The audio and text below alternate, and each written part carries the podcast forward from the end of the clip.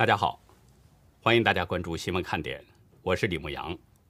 今天是美东时间十二月十五号星期三，亚洲时间是十二月十六号星期四。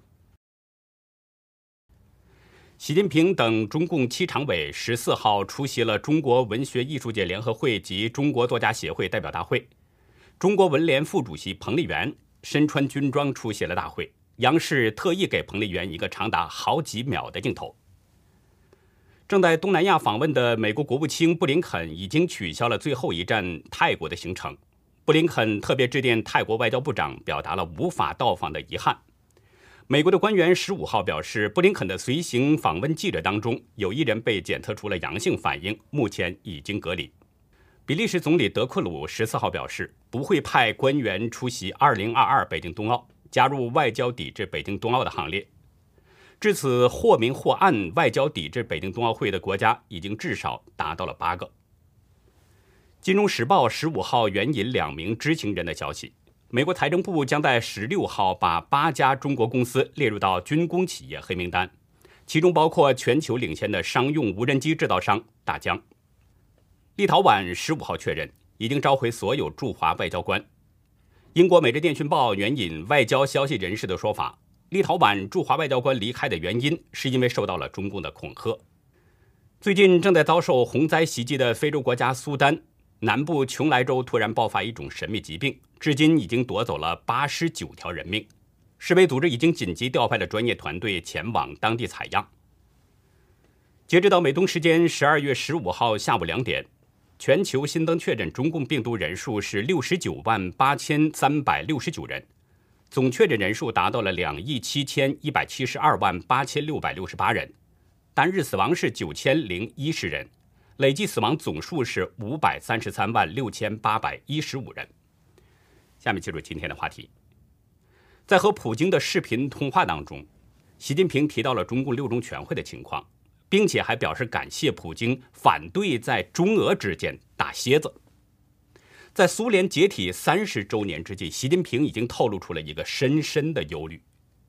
人民日报的风向出现了变化，折射出中共内部出现了左右互搏。有消息传出，习近平曾经打算批判江泽民。中共反反复复的折腾，最倒霉的就是中国的底层百姓。他们真实的生活状况是什么样的呢？在与西方国家的关系越来越紧张之际，中俄领导人今天傍晚在线上进行了长达一小时十五分钟的视频通话，就两国近期与西方的摩擦交换了意见。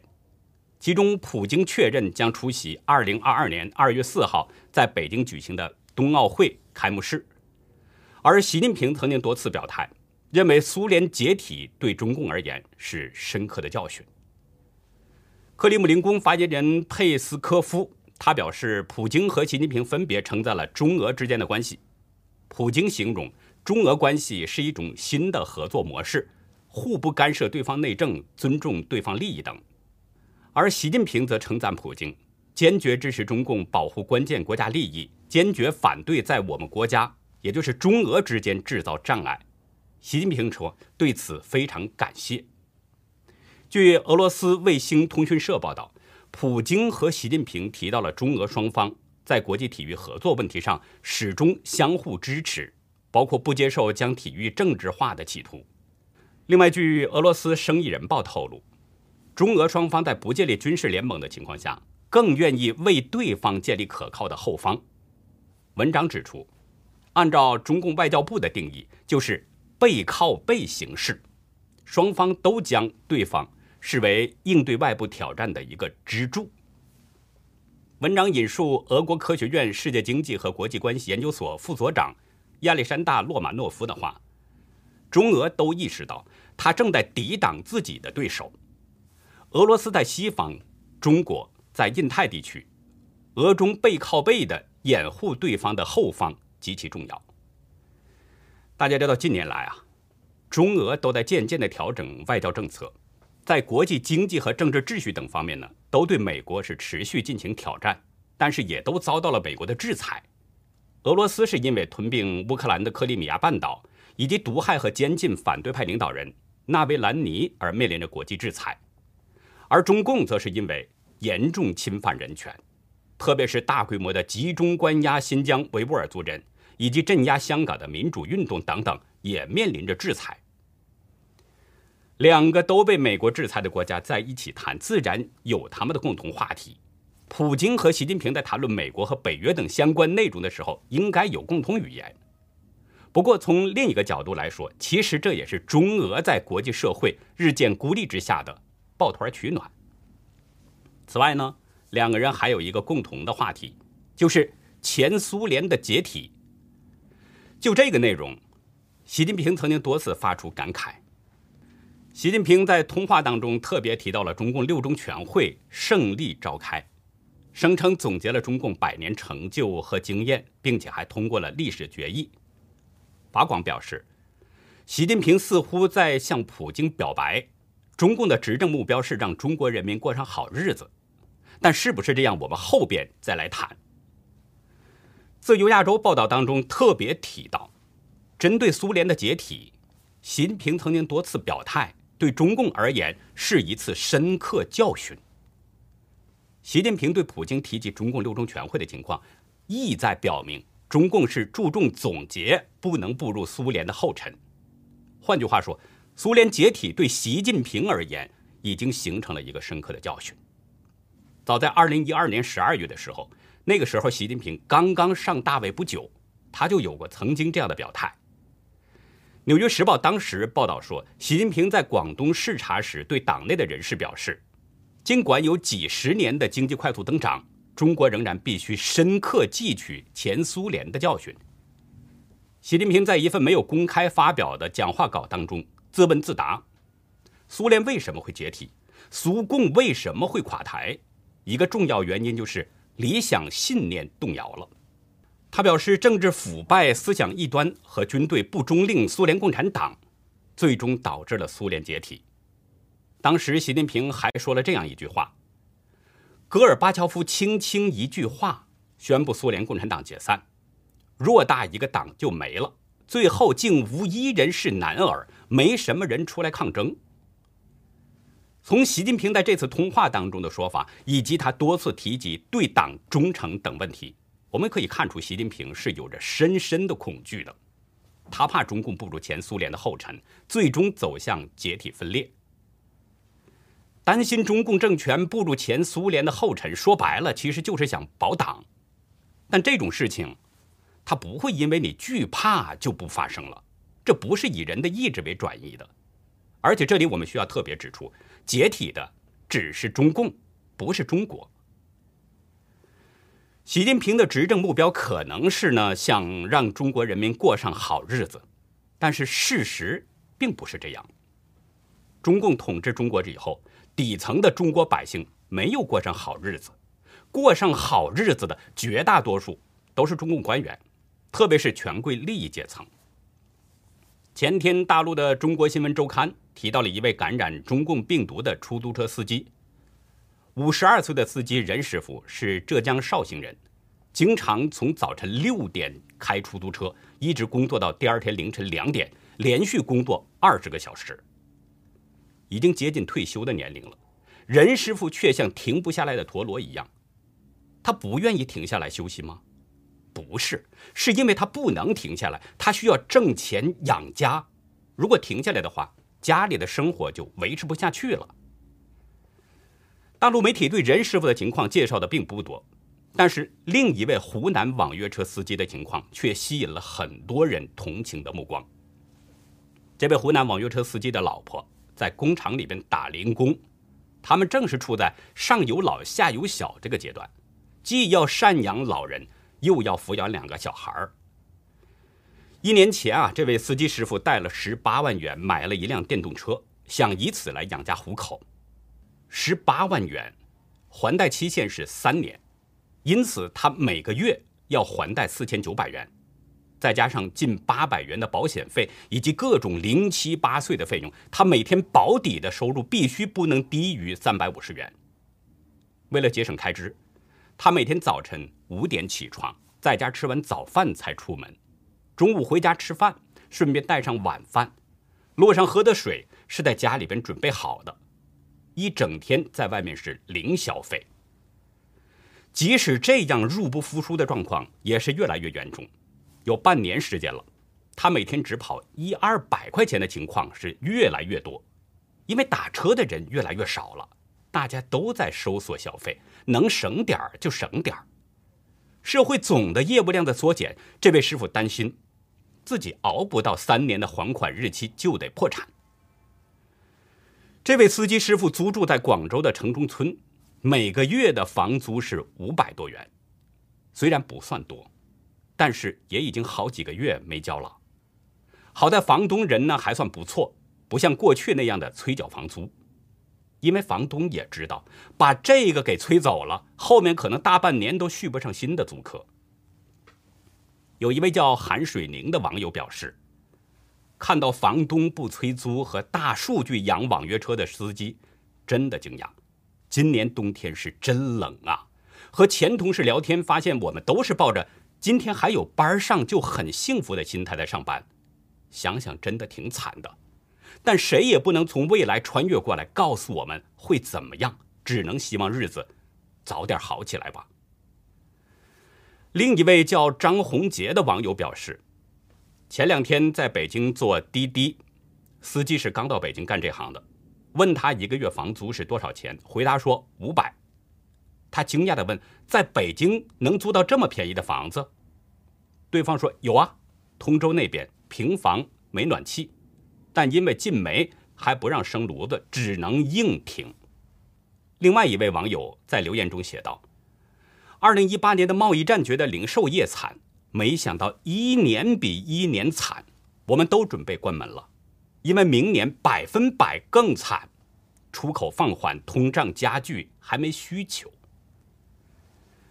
这位网约车司机的状况其实是中国普通百姓的一个缩影，他也折射出了零售业和餐饮业的那种惨淡状况，可想而知，中国百姓的生活有多么艰难。但这种状况是因为中共对内对外不停折腾造成的。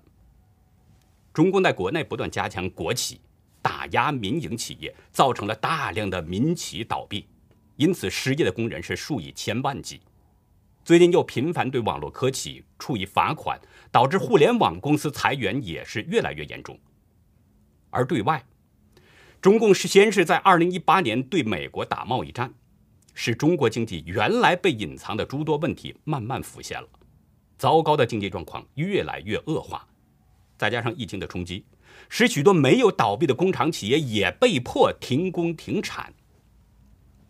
就在中共这样反反复复的折腾之下，百姓没有了收入，生活举步维艰，更加贫苦。这样的邪恶党对中国百姓有什么好处可言呢？如果想保这个邪恶党思维是否正常呢？其实中共的折腾可能还有一个方面，就是中共的内斗。自从中共建党，他的内斗就没有停歇过。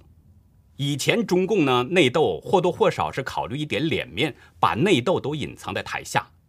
但是现在中共的派系打斗已经趋于公开化了，而且常常是借助喉舌媒体左右互搏。前天中共顶级喉舌媒体人民日报的风向出现了变化了。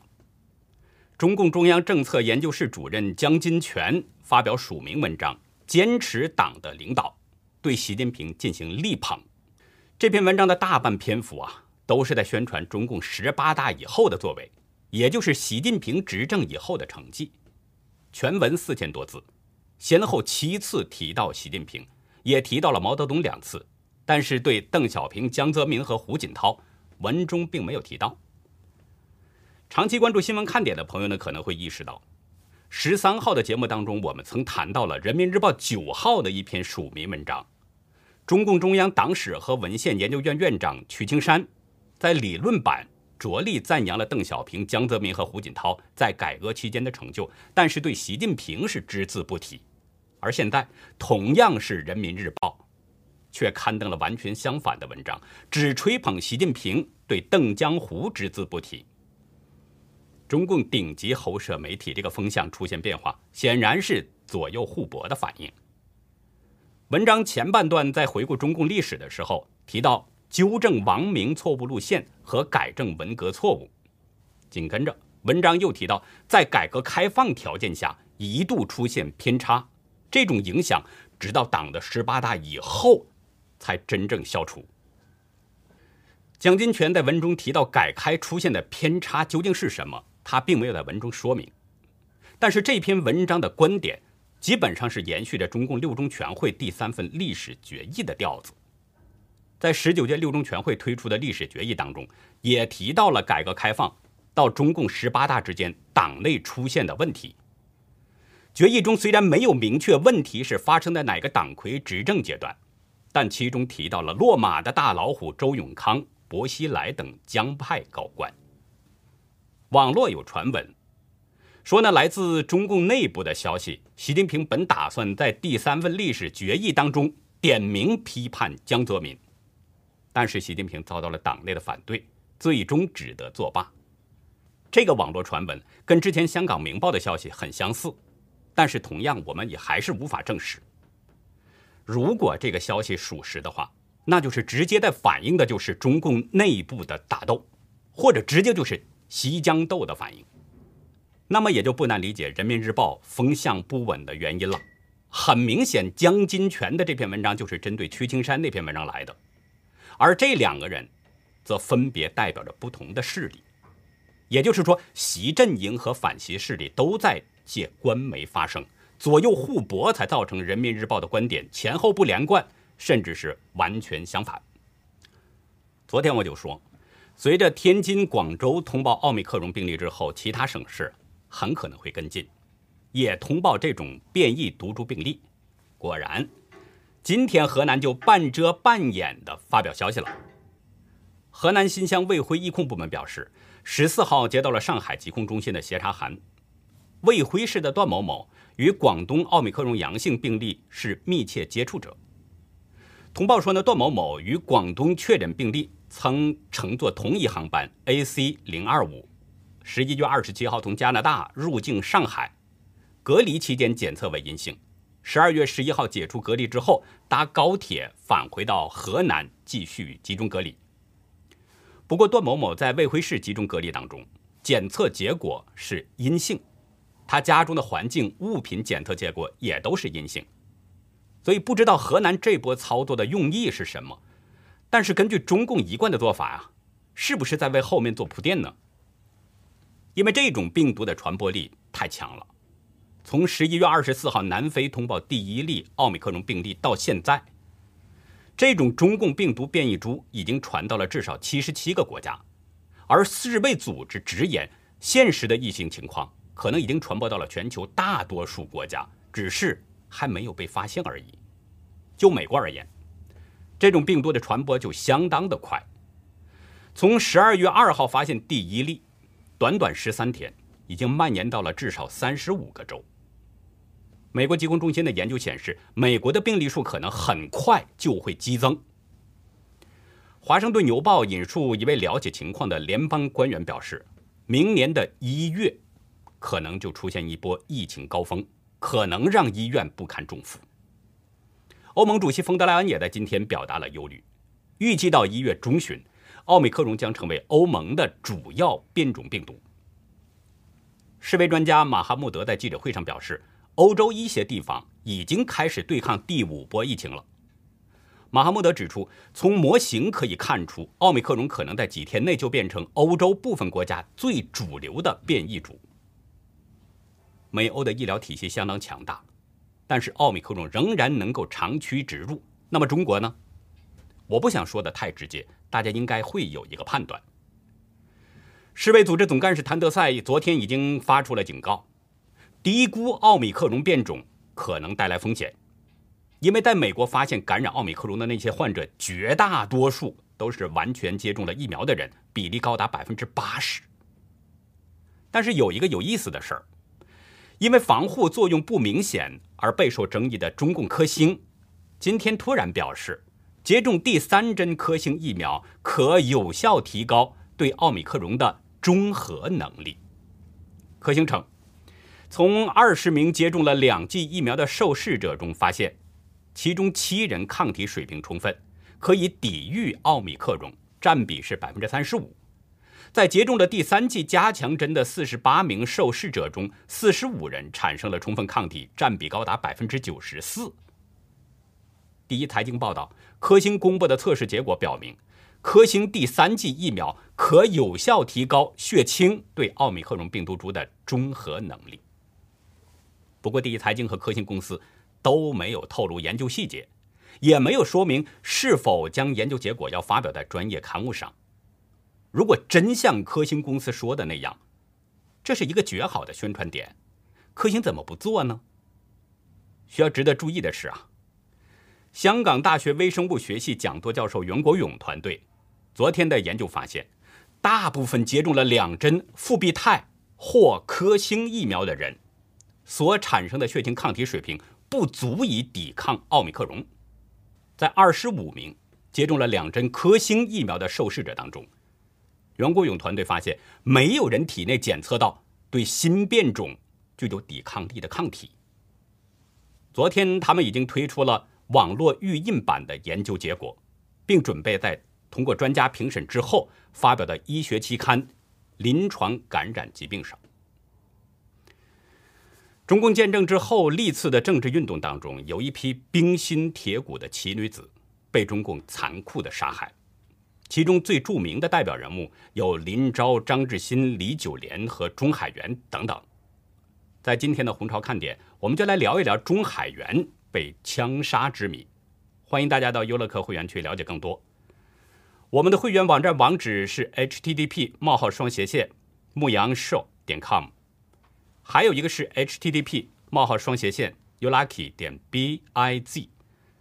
那好，以上就是今天节目的内容了，感谢您的收看，再会。